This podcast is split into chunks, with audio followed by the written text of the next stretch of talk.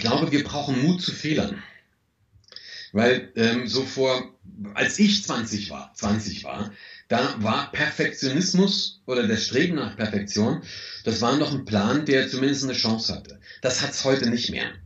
Wir, das, das, es ver, verändert sich alles derartig schnell. Es geht alles derartig schnell, dass wenn du heute sagst, ich muss erst noch das und ich muss erst noch jenes und dann muss ich erst noch dieses, dann hat dich jemand anders mit 80 Prozent schon lange rechts oder links überholt. Herzlich willkommen zum Zukunftsathleten-Podcast, dein Podcast im deutschsprachigen Raum mit wertvollen Tipps für mehr Glück, Gesundheit und Erfolg. Wenn dir diese Folge gefällt, freue ich mich natürlich über eine positive Bewertung bei iTunes. Und ja, heute habe ich einen echten Kapitän zu Gast, ja, einen echten Flugkapitän. Umso schöner für mich, weil ich wollte früher auch immer gerne mal Pilot werden äh, in frühen Jahren. Darum umso toller jetzt einen echten Piloten hier äh, ja, vor mir sitzen zu haben. Die Devise ist sehr spannend. Seine Devise heißt nämlich abstürzen oder ankommen.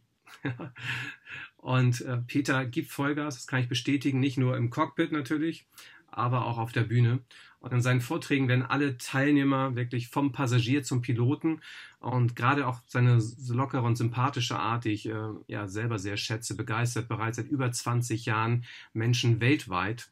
Und Peter ist jemand, der nicht um den heißen Brei redet, sondern wirklich direkt zur Sache kommt und das Ganze noch mit jeder Menge Humor das Ganze gart. Und Peter ist wirklich jemand, der was zu sagen hat. Ich meine, es bestätigen alleine über 3000 Veranstaltungstage in 13 Ländern und auf drei Kontinenten. Und dort gehört der Berufspilot, Unternehmer, Fluglehrer und auch mehrfache Buchautor zu den unkonventionellsten und gefragtesten Rednern im Markt durfte ich auch letztens wieder spüren, denn Peter hat einen Vortrag bekommen, wo ich auch angefragt war. Und da freue ich mich natürlich, dass wenn jemand ihn bekommt, dass es ein Peter ist am Ende.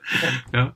Und das Schöne bei Peter ist einfach, ja, dieser Klartext und seine Appelle sind wirklich ein echter Kick und auch seine Erfahrung aus der Fliegerei ist das Schöne, dass er sie wirklich überträgt auf den Alltag. Und so schätzen nicht nur Unternehmen wie Audi, Bosch, die Deutsche Bank, Siemens, Credit Suisse ähm, seine, seine ähm, seine ehrliche und authentische Art, sondern auch in seinen Büchern, und da werden wir auch noch mal auf jeden Fall zu sprechen kommen, nämlich das Buch äh, Hudson River, die kunstschwere Entscheidung zu treffen, war nicht nur auf Platz zwei der besten Karrierebücher, sondern ist auch Titel tatsächlich seines Vortrags, den am 6. Juni bei uns beim Change Summit halten wird.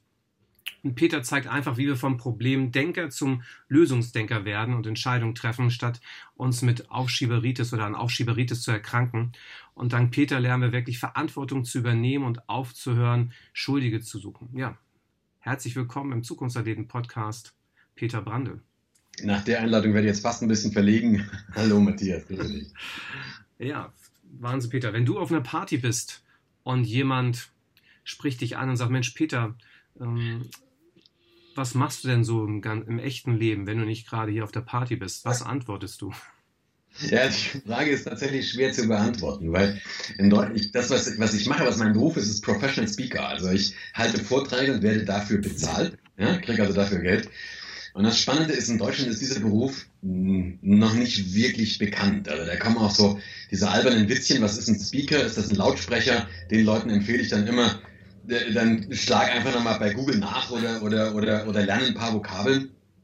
In Amerika ist das zum Beispiel komplett anders. Also in Amerika gibt es diesen Beruf, der hat auch einen sehr, sehr hohen Standard. Und das, wie ich meinen Beruf selber sehe, also was ich selber versuche zu machen, äh, ich versuche mit Menschen in einer bestimmten Art und Weise zu inspirieren, also ihnen einfach Ideen zu geben, Gedanken zu geben, die dem einen oder der anderen helfen können, mal eine richtige Entscheidung zu, zu treffen und tatsächlich im eigenen Leben ein Stück weiterzukommen. Mhm. Gerade du sprichst es gar also gerade eben auf die, auf die Bühne zu gehen, verlangt natürlich auch sehr viel Selbstvertrauen. Ist denn der kleine Peter, wenn wir mal bei dir zurück in die, in die Kindheit gehen, war der kleine Peter auch schon immer so selbstbewusst, dass er auf die Bühnen gegangen ist und immer schon andere Menschen ja, begeistern wollte, ihnen etwas mitgeben wollte irgendwie? War ein Na, nicht. Also ich war als Kind, also als wirklich klein, also als kleiner Peter, eher schüchtern. Da war ich eher schüchtern, eher zurückhaltend.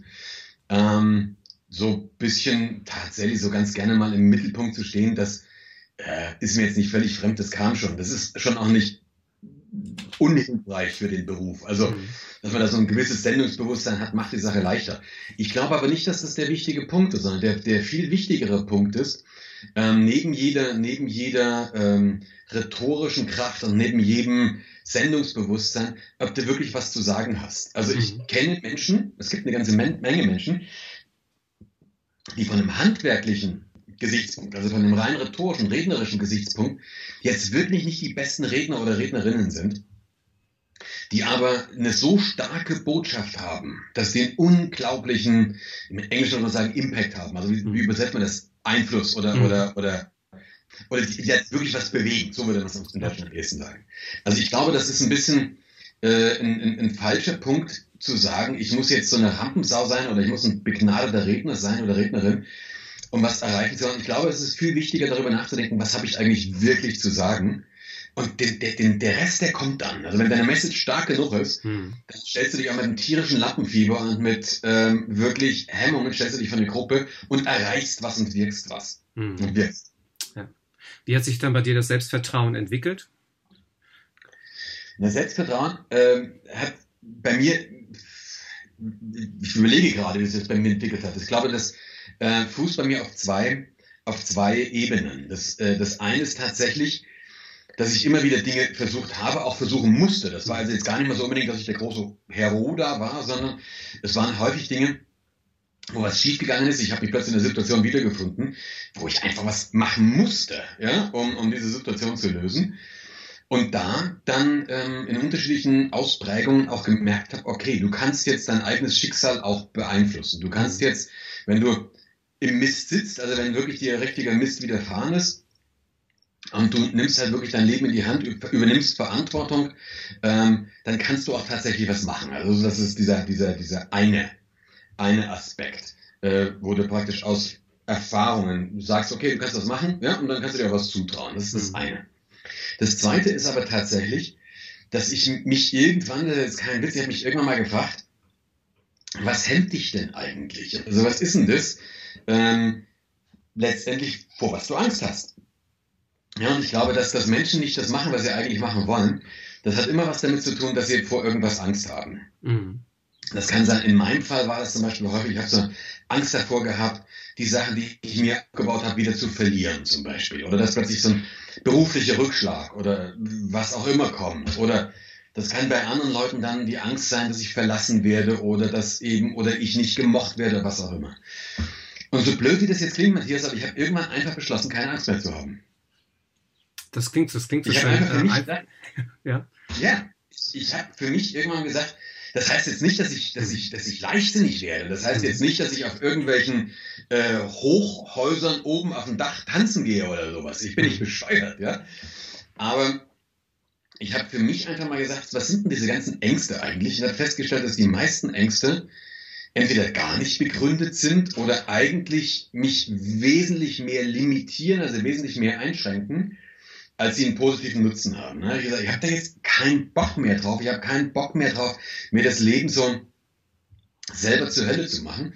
Und wirklich, so bescheuert wie es ist, einfach beschlossen, keine Angst mehr zu haben. Und das geht natürlich nicht unbedingt von heute auf morgen, aber ich habe für mich dann immer häufiger erlebt, so Situationen, wo ich dann gefragt habe, was ist es jetzt gerade? Und ich merke, ja, ich habe da gerade wieder vor irgendwas Muffe oder vor irgendwas Angst. Und dann habe ich mich gefragt, warum eigentlich? Und äh, es gelingt mir zunehmend besser, das zu lassen. Also das ist, glaube ich, eine ganz gute. Ähm, ach, vielleicht auch noch eine dritte. Eine dritte. Ich messe mich nicht ständig mit jemand anderem. Mhm. Also ähm, es, gibt, es gibt ja so ganz viele, ich glaube ich auch ganz viele jetzt von deinen Hörern und Hörerinnen kennen das. Da misst man sich mit, mit dem oder mit der und sagt, okay, der ist aber, der verdient 100 Euro mehr oder die hat das, was ich nicht habe oder so auch immer. Äh, und das habe ich irgendwann mal auf, auch aufgehört, weil ich mir einfach gesagt habe, jo, was ist denn eigentlich das, was ich, wie ich gerne sein möchte oder was ist auch das, was, was mir wichtig ist? Und dann versuche ich mich, wenn überhaupt, damit zu messen. Und deswegen setze ich mich da auch weniger, weniger unter Stress schlicht und einfach. Hm.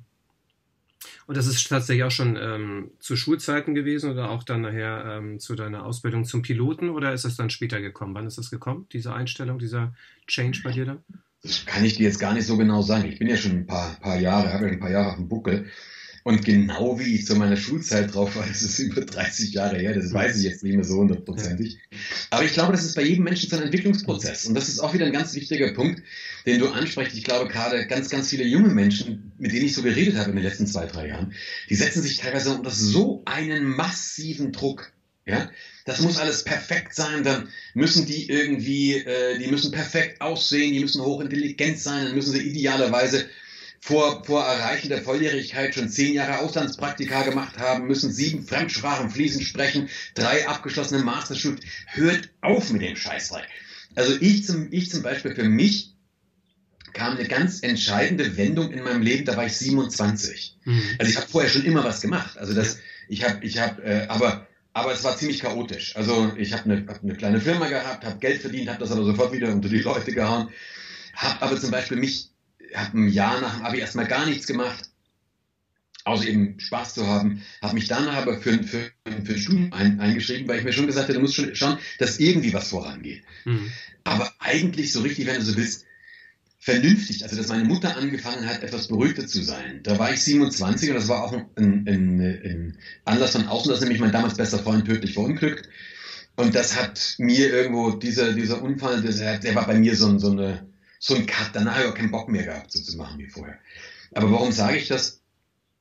Weil ich da wirklich auch jedem sagen, sagen möchte, ähm, macht euch nicht fertig. Und dieses ewige Vergleichen und dann idealerweise sollst du heute mit 16 schon deine Karriere genau geplant haben und am besten schon das Catering für deine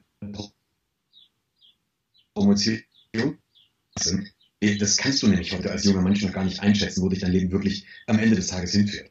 Mhm. Ich glaube, wichtig ist, konsequent was zu machen. Also wichtig ist wirklich, ähm, Spaß zu haben, auch, auch, auch feiern zu gehen, auch jung zu sein, aber konsequent dafür zu sorgen, dass das eben auch was vorangeht. Also dass man, dass man ähm, tatsächlich bestimmte Sachen eben auch erreicht, aber sich da nicht fertig macht. Du sagst es gerade eben, der, der, der die, diese, diese schreckliche Situation, diese schreckliche Moment, der, der Tod deines besten Freundes, hat dazu geführt, also bei dir einen Switch äh, im, im, Kopf herzustellen. War es dann so gesehen, dass du plötzlich gesagt hast, ähm, mein Leben braucht einen richtigen Sinn oder was mache ich da gerade mit meinem Leben? Äh, das ist äh, so gesehen endlich, ich sollte mal vernünftig oder was, was war da? Was ist da passiert? Na, mit, der, mit der Endlichkeit, das kam später. In dem Moment kam als erstes Mal, dass ich keine Lust mehr habe auf dieses Party machen. Ich hatte damals einfach das, der, da, wir waren halt auch immer zusammen auf der Piste, oder?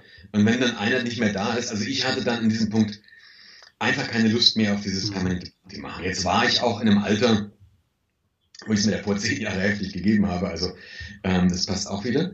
Das war so das eine. Das zweite war dann aber auch, dass ich äh, in dem Moment dann auch Lust hatte auf was anderes. Also jetzt wollte ich dann irgendwie was machen. Ähm, und habe da eben das Glück gehabt, dass ich vorher die ganze Zeit zumindest nebenher studiert hatte. Also mein, mein Studium war dann auch abgeschlossen. Was hast du studiert dann? BWL, was hast du studiert? Ich habe Sozialwesen studiert. Ich bin vom Titel her richtiger Sozialpädagoge. Dippelsatz, Bettklammer auf der Fahrklammer zu mir.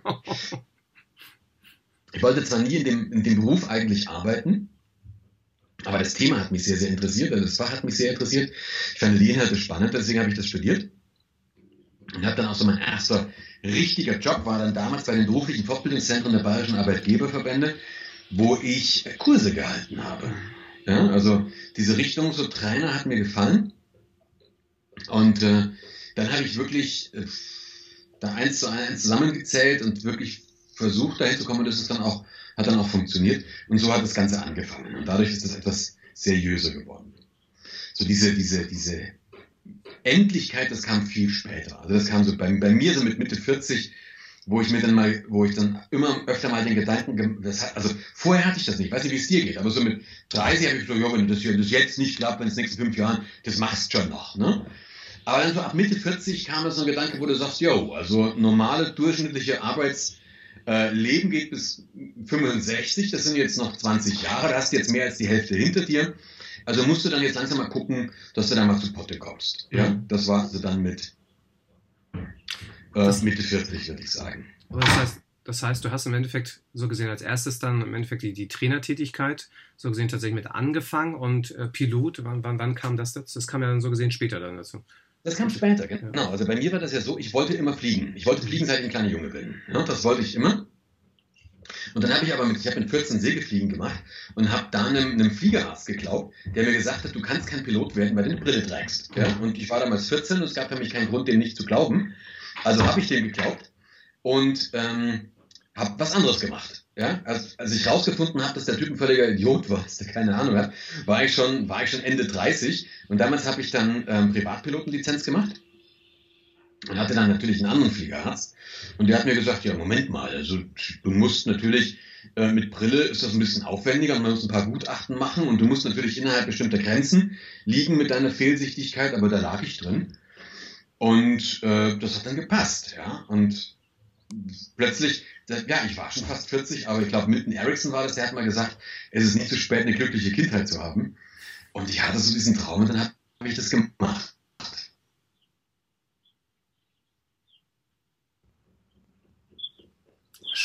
Und jetzt gerade, also du bist jetzt also so gesehen, du bist ja auch, be, also nicht nur die Privatlizenz, sondern du bist ja auch schon für Unternehmen geflogen in dem Sinne, ne? Genau. Ich habe eine richtige Airline, also ich bin ein Linienpilot. Ich habe eine Linienpilotenlizenz. Ich bin auch für eine Airline geflogen. Ich war auch Fluglehrer. Mhm. Ich bin nicht lange für eine Airline geflogen. Das war dann eigentlich ein relativ kurzes Internet so. Und das ist, glaube ich, wieder so ein Punkt. Ähm, so Entscheidungen zieht sich in meinem Leben sehr, sehr stark durch. Ich wollte das immer machen. Ich wollte das immer, so, immer machen. Aber ich glaube, ganz viele kennen das auch so ein bisschen, dass es Sachen gibt, die du unbedingt immer machen möchtest. Und wenn du es aber gemacht hast, ist es auch wieder gut. Mhm. Ja? Und insofern war das war bei mir eben genauso. Ich wollte immer unbedingt große Flugzeuge fliegen. Aber als ich dann in dem Cockpit saß, habe ich mich gefragt, jo, willst du das jetzt, bis jetzt die nächsten 30 Jahre jeden Morgen um, fünf, um vier auf, aufstehen, um um fünf am Flughafen zu sein und um sechs die Hebel auf den Tisch zu legen? Dann habe ich gesagt, nö, also das jetzt wirklich ne, ständig zu machen, habe ich dann auch wieder keinen Bock. Was ich aber nach wie vor mache, das finde ich sehr, sehr, sehr spannend. Ich arbeite nach wie vor in der Ausbildung von Piloten. Also mhm. Linienpiloten müssen oder Berufspiloten müssen mindestens oder müssen regelmäßig Seminare machen. Da geht es um den, den, Human Factor, also das, äh, die Psychologie im Cockpit. Da analysiert man Unfälle und überlegt sich, wie konnte es dazu kommen. Und überlegt sich natürlich noch viel stärker, was kann man tun, dass es in Zukunft nicht nochmal passiert. Und das mache ich nach wie vor. Das finde ich auch, das finde ich hochinteressant, weil das meine beiden Leidenschaften so verbindet, so die Fliegerei und die Psychologie. Und das ist auch so eine, so eine Inspirationsquelle für das, woraus ich nachher Bücher schreibe oder was ich mit Unternehmen mache. Einfach so dieses, diese Erkenntnisse aus, aus, der, aus der Fliegerei aufs normale Leben zu übertragen. Hm du sprachst es gerade an, eben diese, diese, diese Unfälle, die es ja trotzdem irgendwie immer wieder gibt, auch wenn man natürlich ganz klar sagen muss, also die Anzahl an Personen, die im Weltflugverkehr unterwegs ist und dann die Anzahl der Toten ist ja marginal im Vergleich zu, zu, zu äh, zum, zum, zum Auto oder anderen äh, äh, Verkehrsmitteln. Äh, gleichzeitig ist ja die Frage, wie kommt es tatsächlich so, dass immer wieder auch so verheerende Unfälle passieren dann der, im Bereich der Fliegerei? Der erste Punkt ist tatsächlich, den hast du angesprochen, es passiert wahnsinnig wenig. Also wir haben jeden Tag, pro Tag, mehr als 100.000 Linienflüge. Das ist einfach so eine Zahl, die muss man, die pro Sekunde, jede Sekunde besteigen 156 Menschen im Durchschnitt ein Flugzeug. Also nur mal um so eine Relation wieder zu sehen. Ja? Wenn aber natürlich was passiert, dann sind das dramatische Unfälle, wo gleich, wo gleich sehr, sehr viel passiert. Und wenn was passiert, dann kann man sagen, dann liegt es in 80 Prozent am Menschen. Also es liegt nicht an der Technik, sondern es liegt an uns Menschen. Da ist ein Punkt, dass wir Menschen eben, ja, wir sind fehleranfällige Wesen. Also wir machen Fehler. Jeder, du hast schon mal einen bescheuerten Fehler gemacht, ich habe schon mal einen bescheuerten Fehler gemacht. Ich glaube, jeder, der das jetzt hört, hat auch schon mal einen bescheuerten Fehler gemacht. Und die Frage, die wir uns stellen müssen, ist, jetzt nehmen wir zum Beispiel sowas wie, nimm mal zum Beispiel sowas wie, du äh, gehst zu Hause raus, ziehst die Türen dir zu, in dem Moment, wo es klickt, fällt dir eins, wäre eine gute Idee, einen Schlüssel einzustecken. Hat, glaube ich, jedes Mal gemacht, Schlüssel vergessen. Jetzt kannst du dir die Frage stellen, ähm, die, also die erste Frage kannst du dir stellen, wie viel würdest du wetten, dass der so ein blöder Fehler nicht nochmal passiert? Und da würdest du wahrscheinlich sagen, nicht wahnsinnig viel. Damit haben wir das erste und wichtigste begriffen, wir Menschen werden Fehler machen. Also das passiert einfach. Insofern kann ich auch jedem, jedem Zuhörer, jeder Zuhörerin, die das jetzt gerade hört, schon wieder sagen, entspannt euch da ein bisschen. Es geht überhaupt nicht darum, Fehler zu vermeiden, sondern wir werden Fehler machen. Das wird passieren. Punkt. Und in dem Moment, wenn ich mir das klar mache, dass das einfach passieren wird, dann nimmt es für mich schon wieder ein bisschen den Stress raus. Kannst aber sagen, das ist natürlich nicht so beruhigend, wenn ein Pilot sagt, ja. Ähm, und deswegen kannst du die zweite Frage stellen. Wenn du sowas schon mal gemacht hast, einen Schlüssel zu vergessen, dann kannst du dir die Frage stellen, was muss denn zusammenkommen? Welche Rahmenbedingungen müssen eintreten, dass am Ende dieser Kette du so einen blöden Fehler machst? Ja, also kleiner Hinweis, ausreichend Schlaf, gesundes Frühstück gehören nicht dazu. Also was kannst du dir überlegen? Und das mache ich mit Unternehmen. Ich mache mit Unternehmen zum Beispiel die Frage, was müsste zusammenkommen, welche Rahmenbedingungen müssen zusammenkommen, dass eure Leute am Ende dieser Kette anfangen werden, Fehler zu machen. Und genau das kann sich jetzt jeder eben auch überlegen. Wenn du möglichst, wenn du möglichst wenig Fehler machen möchtest, dann musst du dir überlegen, erstmal, was sind diese Rahmenbedingungen? Also was sorgt, was, was führt zum Beispiel dazu, dass du hibbelig wirst oder dass du nervös wirst oder dass du tatsächlich unaufmerksam bist? Ist ja auch wieder bei jedem ein bisschen anders. Und dann musst du dafür sorgen, dass in den Situationen, wo es drauf ankommt, du möglichst viele dieser Rahmenbedingungen ausschließt. Ja. Mhm. Ähm, ja, möglichst viele dieser Rahmenbedingungen ausschließt, äh, um in der Konsequenz möglichst wenig Fehler zu machen. Das ist eigentlich schon der ganze Witz.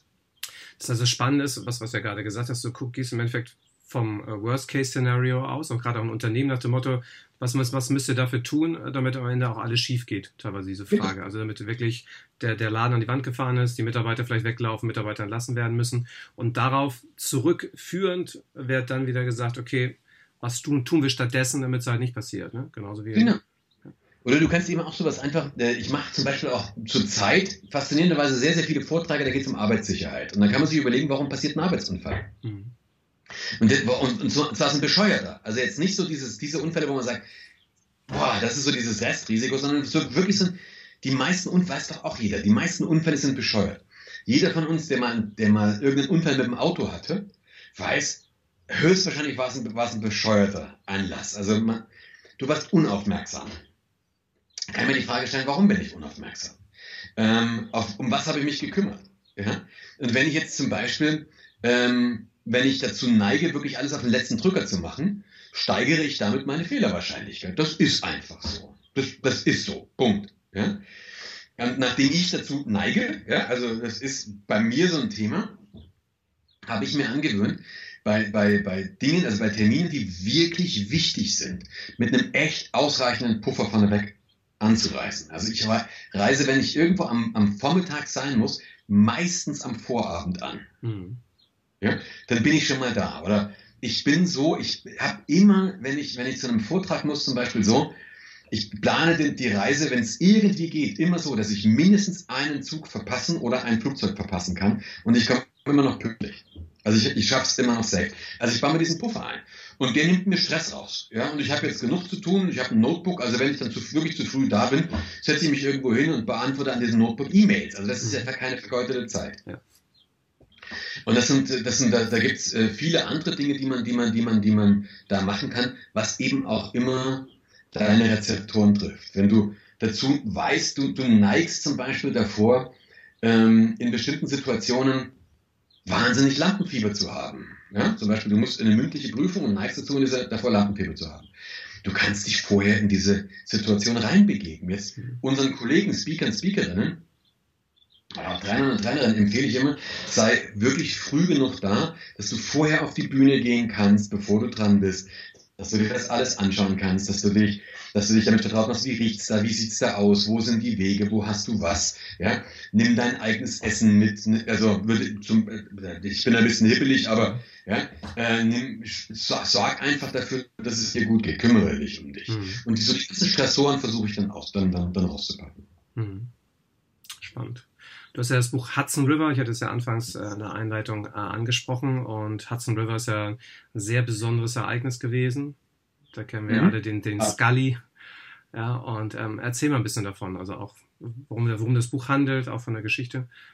Also, die, die erstmal, das sind ja so zwei, zwei Ebenen. Das äh, Hudson River ist ja auch klar. Das war diese Geschichte mit dem, mit dem, mit dem, mit dem Flug, 15. Januar 2009, die in LaGuardia, einer der New Yorker Stadtflughäfen, gestartet sind, haben dann relativ kurz nach dem Start kollidieren die mit dem Gänseschwarm und beide Triebwerke fallen aus. Und in der Situation musste die Crew eine Entscheidung treffen. Und die haben sich entschieden, im Hudson River Not zu landen. Ähm, ja, und haben das auch getan. Das ist auch alles sehr, sehr gut ausgegangen. Also es gab, es waren 155 Menschen an Bord. Es gab keine ernsthaften Verletzungen. Also alle 155 haben überlebt. Es gab tatsächlich nur ein paar Schürfwunden, weil die Leute sich beim Rauslaufen das Schienbein am nächsten Sitz angehaut haben. Es gab ein paar Unterkühlungen. Ja, bei Hudson ist kalt im Januar, aber sonst gab es nichts. Und für mich steht dieses Ding so äh, als Metapher. Ich habe jetzt in dem, weder in dem Buch noch in dem Vortrag analysiere ich jetzt ganz genau, was haben die im Einzelnen gemacht, sondern es gibt so bestimmte Dinge, ähm, die darüber entscheiden, ob du am Ende des Tages erfolgreich bist oder nicht. Und das ist das Spannende, wenn man diese Unfälle analysiert. Und es gibt ja eine ganze Reihe von Unfällen, die gut ausgegangen sind. Dann findest du da wirklich Gemeinsamkeiten. Du findest einfach Gemeinsamkeiten, was sie haben. Bei den Sachen, die äh, schlecht ausgegangen sind, findest du leider Gottes häufig auch Gemeinsamkeiten. Mhm. Ja? Und eine dieser Gemeinsamkeiten ist zum Beispiel, dass in allen Situationen, wo es gut ausgegangen ist, haben die Piloten oder Pilotinnen die Situation, äh, die Verantwortung für die Situation übernommen. Egal, ob sie daran schuld waren oder nicht. Ja? Also über dem Hudson, das war kein Pilotenfehler. Das, ist, die, die, das lag nicht an den Piloten, dass die Triebwerke ausgefallen Aber selbst das geht noch nicht mal. Es war halt einfach äh, unlucky coincidence. Also es war ein unglücklicher Zufall, ja? wie man, wie man das, das nennen würde. Und jetzt bringt es mir aber nichts, wenn ich da sage, ah, wer hat mir den Dreck schon wieder eingebrockt? Oder wie, wa warum passiert mir immer so ein Mist? Ja? Oder wa warum können diese Drecksgänse nicht woanders sein? Oder warum tut da niemand? Ja? Und das ist aber das, was wir im normalen Leben immer wieder tun. Also ähm, wir erleben jetzt gerade bei diesem ganzen, bei dieser ganzen Wandel, äh, der letzte, da, da, da wird nach Verboten geschrien. Ja?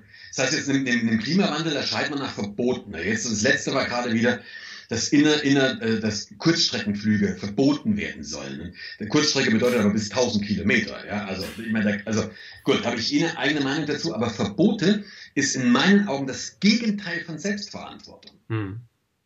Das ist das Gegenteil von Selbstverantwortung. Warum sind wir nicht einfach in der Lage, für das, was uns passiert, selber die Verantwortung zu übernehmen? Natürlich tritt dir das Leben manchmal in den Hintern. Ja, Katja ein Buch drüber geschrieben, ja, wenn das Leben in den Hintern tritt, tritt zurück. Hm es gibt auch Situationen, äh, wo einfach wirklich das Schicksal einem ganz, ganz, ganz, ganz übel mitspielt. Das will ich jetzt überhaupt nicht kleinreden. Und ich will überhaupt nicht sagen, wenn du nur glaubst, alles wird gut, dann wird alles gut. Was ich aber glaube, ist, dass wir die Rahmenbedingungen regelmäßig nicht ändern können. Was wir aber ändern können, ist die Art und Weise, wie wir auf diese Rahmenbedingungen reagieren. Und ich glaube tatsächlich, wenn du in einem Flieger, das ist eine, eine Lektion, die ich als Pilot hatte. Wenn du in einem Flieger bist und, da, und das Flugzeug hat Probleme und du bist in der Luft, dann hilft es dir überhaupt nichts, darüber nachzudenken, wer schuld ist. Das mhm. bringt überhaupt nichts. Ja? Es bringt schon gar nicht, dass du darüber nachdenkst, bist du schuld oder jemand anderes. Vollkommen wurscht, du musst eine Lösung finden. Mhm.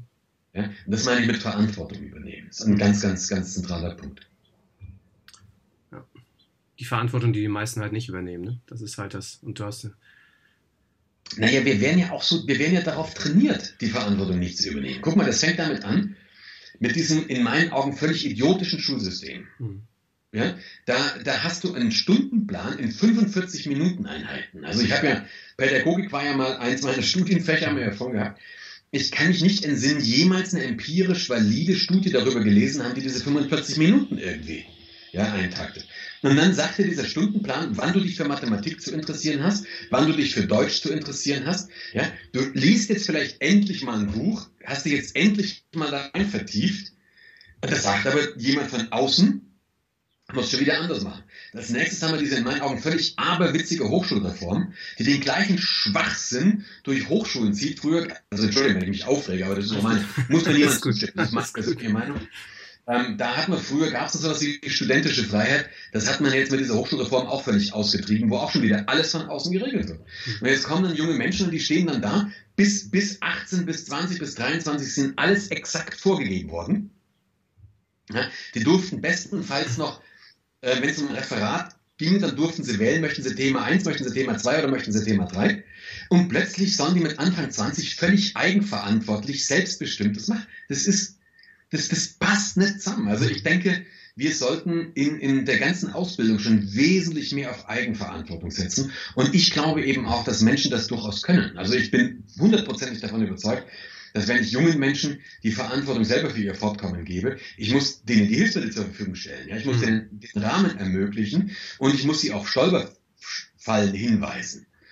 Aber dann bin ich hundertprozentig davon überzeugt, dass die nicht blöd sind und dass sie sehr wohl für sich selbst sorgen können. Mhm. Was meinst du, wie ist das möglich, dass, dass Menschen mehr ähm, Selbstverantwortung dann wirklich übernehmen? Also welche Rahmenbedingungen braucht es da? Naja, also von der Schule und von der Ausbildungssituation würde ich erstmal dafür sorgen, also erstmal natürlich, das, es sollte eine, eine Chancengleichheit im Sinne von der Zugangsberecht, also von der Zugangsgleichheit geben. Mhm. Ja, also ähm, sollte jedes Kind, jeder Jugendliche sollte in der Lage sein oder sollte die Möglichkeiten haben, eine ähm, eine, eine, eine Ausbildung zu machen, die er, die sie machen möchte. Das ist gesellschaftlich. Das Zweite ist aber auch, dass wir einfach die Freiräume gestalten sollten, dass äh, junge Menschen tatsächlich ihren Interessen folgen können. Und da musst du das zur Verfügung stellen. Also ich glaube zum Beispiel, dass wir in diesem Land viel, viel zu wenig Geld in Bildung investieren. Mhm. Ja, also wir haben für jeden Mist haben wir Geld, aber äh, sowohl das Schul- als auch das Hochschulsystem bleiert dann hinten ab. Das finde ich persönlich, persönlich schlimm. Aber auch das ist wieder so eine Geschichte, wenn, wenn man diesen Gedanken jetzt weiterspinnen würde, würde man schon wieder den Schuldigen woanders suchen. Dann bist du im System. Jeder Mensch kann heute für sich selber Verantwortung übernehmen. Guck mal, das, was wir hier gerade machen, das ist so ein Gespräch, so ein Podcast, den wirst du veröffentlichen, den, und mit ziemlicher Sicherheit wird man sich den irgendwo anschauen äh, können, ohne dass du vorher eine Zugangsprüfung ablegen musst, ohne dass du einen Schlüssel brauchst und ohne dass du 50.000 Euro bezahlst. Wir leben heute in einer Zeit, wo Wissen und wo Know-how zum Beispiel echt zur Verfügung stand. Das war zu meiner Zeit noch anders. Also ich hatte heute, ich konnte mich nicht eine Nacht vor meinen Computer hinsetzen und da googeln und mir das Wissen, ich musste durch Bücherei, Büch, Bibliotheken rennen, habe teilweise nicht mal gewusst, nach was ich suche. Ähm, wir leben heute in einer Zeit, wo das an, wo sehr, sehr viel zur Verfügung steht. Also da kann jeder für sich zum Beispiel sagen, ich nehme mir bewusst jeden Tag eine halbe Stunde Zeit um mir einen TED-Talk anzuschauen. Wenn du nicht weißt, wo du anfangen willst, also jetzt, ich spreche mal mhm. deine Zuhörer, wenn du nicht weißt, wo du anschauen willst, geh einfach mal auf TEDx, auf Deutsch. Und das sind, das sind Vortragsformate, da dauert jeder Vortrag so roundabout 20 Minuten. Also nicht so wahnsinnig viel. Ähm, und da kannst du dir einfach jeden Tag 20 Minuten Zeit nehmen. Die hat auch jeder, mhm. außer vielleicht gerade in der Diplomprüfungsphase ähm, und kannst dir einen so einen Vortrag anschauen. Und da glaube ich, ist genügend Know-how, genügend Inspiration drin. Hm. Das meine ich tatsächlich mit selber Verantwortung übernehmen, weil wir können es selber steuern. Hm. Was, wenn, wenn du gerade mal auf deine Zeit zurückdenkst, wo du noch im Cockpit ähm, gesessen hast und selbst geflogen bist, was war so da aus deiner Sicht so die gefährlichste Situation, die du dort erlebt hast? Also im Cockpit selber wie gesagt, meine, Linien, meine Linienpilotenlaufbahn äh, äh, äh war ja wirklich nur sehr kurz, Fluglehrer waren ein bisschen länger. Als Linienpilot habe ich im, im, echten Cockpit überhaupt keine gefährlichen Situationen überlebt. Erlebt, überlebt sowieso. äh, ich habe auch keine erlebt. Also überlebt habe ich sie alle. Mhm. Weil da passiert so gut wie nichts wirklich gefährlich ist. Mhm. Wenn irgendein System ausschaltet äh, oder ausfällt, dann geht man auf ein Backup-System mhm. und schaltet einfach ein anderes System an. Da passiert so gut wie nichts, was wirklich, was wirklich kritisch ist. Ähm, was wir aber tun, wir gehen alle sechs Monate in den Simulator und da wird drauf und runter trainiert. Also da trainierst du alles, was du trainieren kannst. Und das ist, glaube ich, auch ein ganz, ganz wichtiger Punkt. Das, was wir als Piloten nämlich machen, als Pilotinnen, wir bereiten uns auf alle möglichen Szenarien vor. Wir trainieren uns wirklich, sodass wir dann, wenn eine schwierige Situation kommt, dass wir dann einen Plan haben, dass wir dann einen Plan B haben.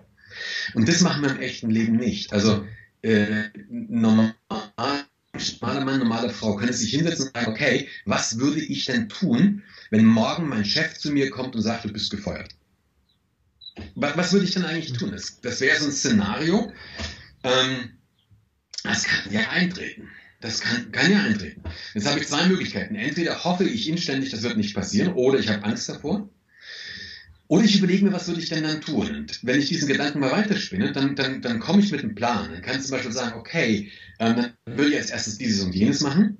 Und dann würde ich vielleicht auch merken, okay, wenn ich dann einen anderen Job wollte, da fehlt mir aber diese und jene Kompetenz.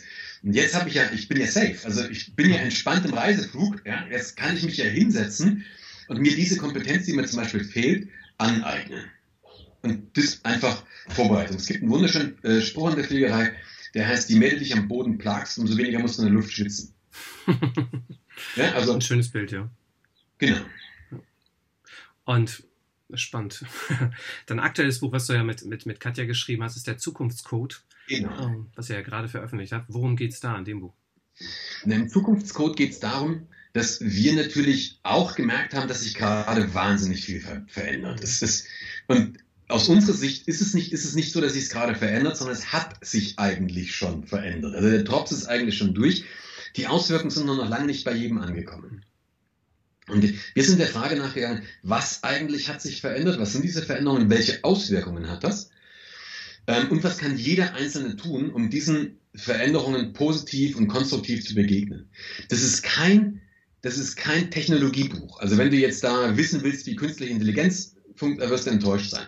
Es ist auch kein wissenschaftliches Buch, weil ich glaube, wir, wir beide sind erstens keine Wissenschaftler und zweitens haben wir wirklich so diese, den, ganz, den ganz normalen Menschen vor Augen gehabt, der jetzt da sitzt und so sagt, okay, was, was, was macht das jetzt, was da gerade passiert mit mir? Muss ich jetzt Angst haben, respektive, was kann ich ganz konkret tun? Und dann haben wir so ein Konzept entwickelt, Katja, das Power-Konzept und nicht das Brain-Konzept, ähm, wie man sich unseres Erachtens wirklich fit machen kann ähm, für das, was da kommt, um am Ende des Tages wirklich auch, ja, als Gewinner dazustehen. Hast du so mal zwei Tipps, äh, die ihr da gibt? Vielleicht eins äh, aus dem Power und andere aus dem Brain-Prinzip, äh, was so Tipps sind, um als Gewinner dazustehen?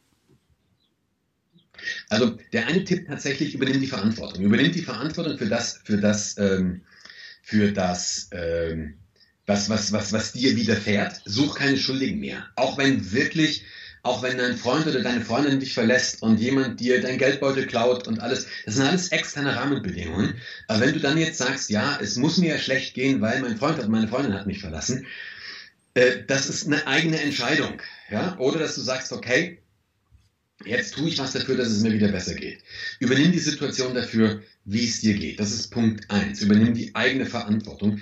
Damit kriegst du nämlich die Kontrolle über dein Leben zurück. Solange du Schuldige im Außen hast, hast du die Kontrolle über dein Leben verloren. Das ist das eine. Das zweite, ich glaube, wir brauchen Mut zu Fehlern. Weil ähm, so vor, als ich 20 war, 20 war, da war Perfektionismus oder der Streben nach Perfektion, das war noch ein Plan, der zumindest eine Chance hatte. Das hat es heute nicht mehr. Wir, das, das, es ver, verändert sich alles derartig schnell. Es geht alles derartig schnell, dass wenn du heute sagst, ich muss erst noch das und ich muss erst noch jenes und dann muss ich erst noch dieses, dann hatte ich jemand anders mit 80 Prozent schon lange rechts oder links überholt.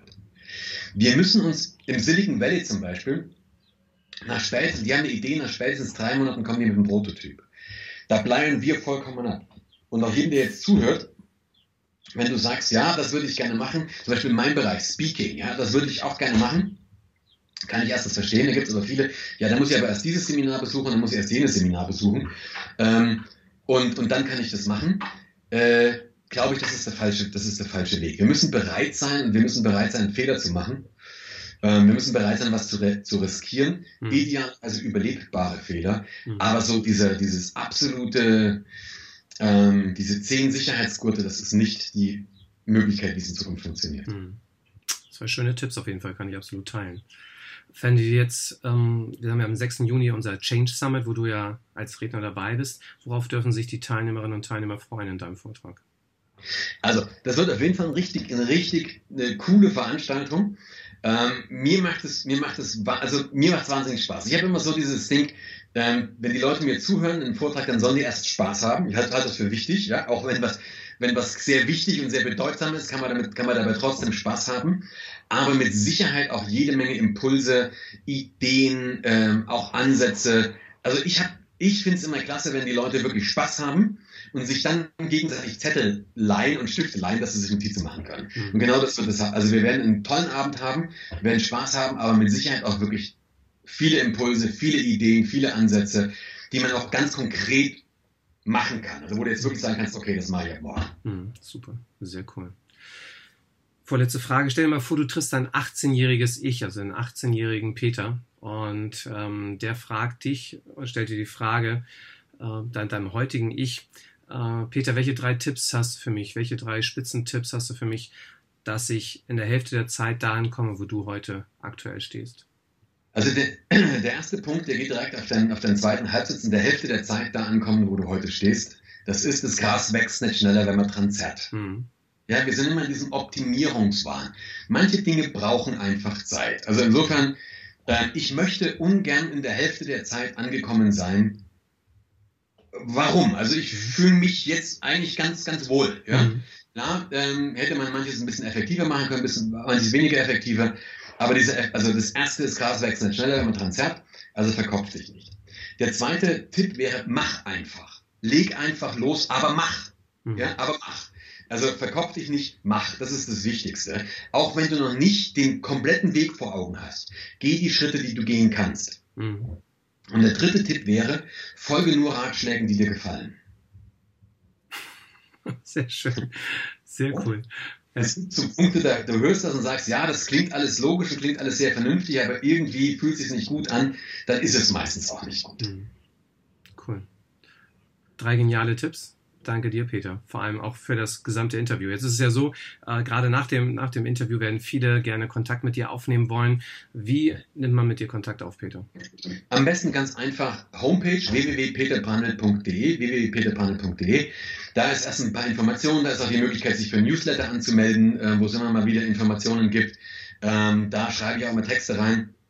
Natürlich sehr, sehr gerne auf, auf Instagram, Peter Brandl, auf Facebook, wobei ich in den normalen, äh, auf den normalen privaten Seiten leider voll bin. Da kann ich keine Freunde oder Freundinnen mehr annehmen, aber es gibt noch eine Unternehmensseite, die ich so ein bisschen stärker äh, bespiele. Also über diese ganzen Möglichkeiten super, super gern freue ich mich. Auch in Xing und LinkedIn natürlich, also das ganze Spiel. Oder im Zweifel eine E-Mail schreiben an office.peterbrandl.com. Sehr schön. Werden wir auch gerne alles in den Show Notes entsprechend verlinken. Vielen, super. vielen Dank für das sehr, sehr spannende Interview, Peter. War, ich danke dir. Hat richtig viel Spaß gemacht. Haben wir richtig Zugkühe gewonnen und sehr viele coole Tipps dabei. Und Super, ja, wir freuen uns auf dich am 6. Juni in Kiel mit am Vortrag Hudson River. Wird sehr genial. Alles klar, danke dir. Bis dann. ciao. ciao, ciao.